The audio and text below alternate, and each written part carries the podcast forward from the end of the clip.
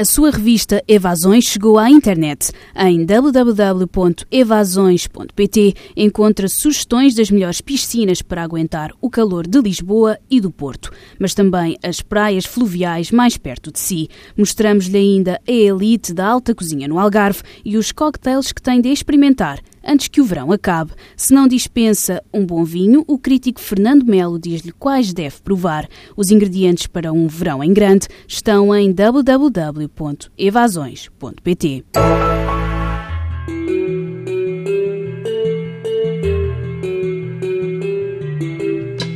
Num outro 20 de setembro, faz hoje 100 anos, um aeroplano militar realizou para espanto geral uma série de manobras sobre Lisboa.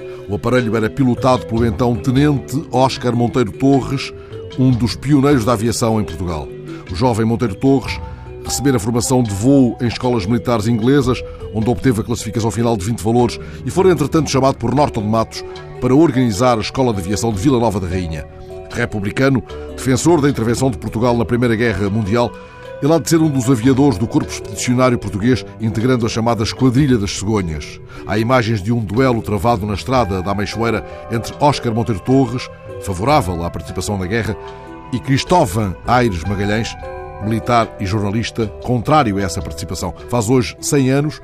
Tomemos que estava também uma suave manhã de fim de verão, o seu aeroplano desenhava uma estranha geometria nos céus de Lisboa, uma Lisboa atordoada por frequentes assaltos a mercearias e armazéns. Eram dias conturbados, faltavam alimentos devido ao racionamento, o telégrafo estava em greve, havia censura às cenas de guerra nos filmes.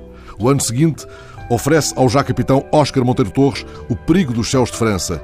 Num combate desigual, português consegue ainda abater dois caças alemães, mas é atingido, vindo a morrer no Hospital Militar de Laon, no norte de França. Foi o único aviador português a morrer em combate na Primeira Guerra Mundial, recebendo postumamente a Legião de Honra Francesa e a Torre de Espada Portuguesa. Há dias encontrei por acaso uma imagem da ilustração portuguesa na qual se pode ver o féretro com os restos mortais de Oscar Monteiro Torres, trazidos de França num aeroplano, saindo agora do edifício da Câmara de Lisboa, a caminho do cemitério. Estava a praça do município repleta, António José de Almeida ao lado da viúva no funeral. Ora, coincidirá o centenário da morte com o ano de eleições autárquicas. Não deverá o calor da refrega ajudar a omitir o valor simbólico de uma data que merece ser assinalada com relevo bastante. Nem deverá a celebração, caso ela ocorra, ser apropriada de tal modo que justifique um novo duelo na estrada da Ameixoeira mas a cidade deve ser chamada para a homenagem a Oscar Monteiro Torres.